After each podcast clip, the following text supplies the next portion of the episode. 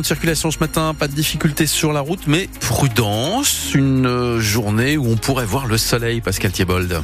Absolument, avec des éclaircies au programme, mais aussi de, des passages nuageux et des températures maximales entre 10 et 12, toujours ce vent euh, d'ouest qui souffle en rafale.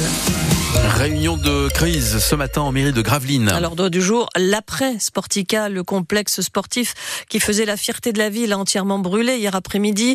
Le feu a ravagé la piscine, la cafétéria, la salle de basket du BCM, touché les cours de tennis. Les dégâts sont considérables. Il va falloir trouver des solutions de repli pour les nageurs, mais aussi pour le BCM qui joue dans l'élite du basket et qui a tout perdu, salle et équipement. Dès hier, la ministre des Sports a annoncé le soutien de l'État dans la reconstruction à venir. Même déclaration de soutien de la part de Patrice Vergrit, le président de la communauté urbaine de Dunkerque, pour qui veut trouver des solutions efficaces à court et moyen terme. L'homme de 38 ans qui était retranché euh, depuis hier dans sa, la maison de ses parents à Blessy, près d'Air-sur-la-Lys, s'est finalement rendu cette nuit.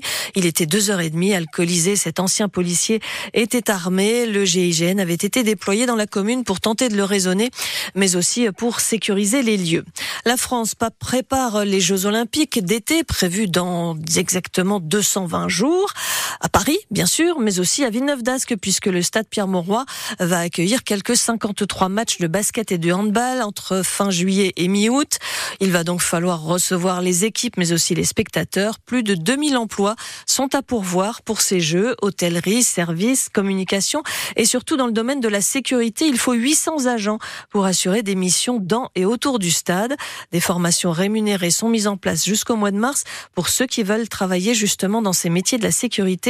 Elles sont financées par Pôle emploi et le Conseil régional. Frédéric Danel est le directeur régional de Pôle emploi dans les Hauts-de-France. C'est pour ça qu'on a besoin de vraiment d'anticiper parce que euh, les personnes euh, que l'on prépare euh, entre guillemets sont des personnes que l'on va former. Si je prends la sécurité, il y a deux types de formations que nous nous proposons qui nous permettent d'accompagner les personnes progressivement vers l'emploi. Il y a à peu près un millier de personnes qui sont entrées en formation rien que sur la sécurité et on a euh, 1300 personnes qui ont été recrutées dans les secteurs de la sécurité depuis le mois de juillet. Et il faut savoir qu'aujourd'hui, une grande partie euh, des formations sont achetées et financées et elles concernent ces secteurs. Donc effectivement, euh, ce sont des formations qui pour la plupart étaient prévues.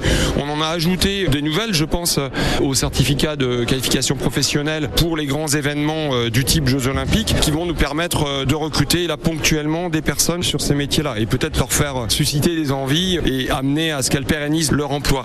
Frédéric Danel, le directeur régional de Pôle emploi dans les Hauts-de-France. Le quotidien aujourd'hui en France publie ce matin son palmarès des villes du quart d'heure, celles où les habitants peuvent trouver services et commerces à moins de 15 minutes à pied. La ville de Lyon arrive en tête et juste après on trouve Lille avec les meilleurs scores en bars et restaurants.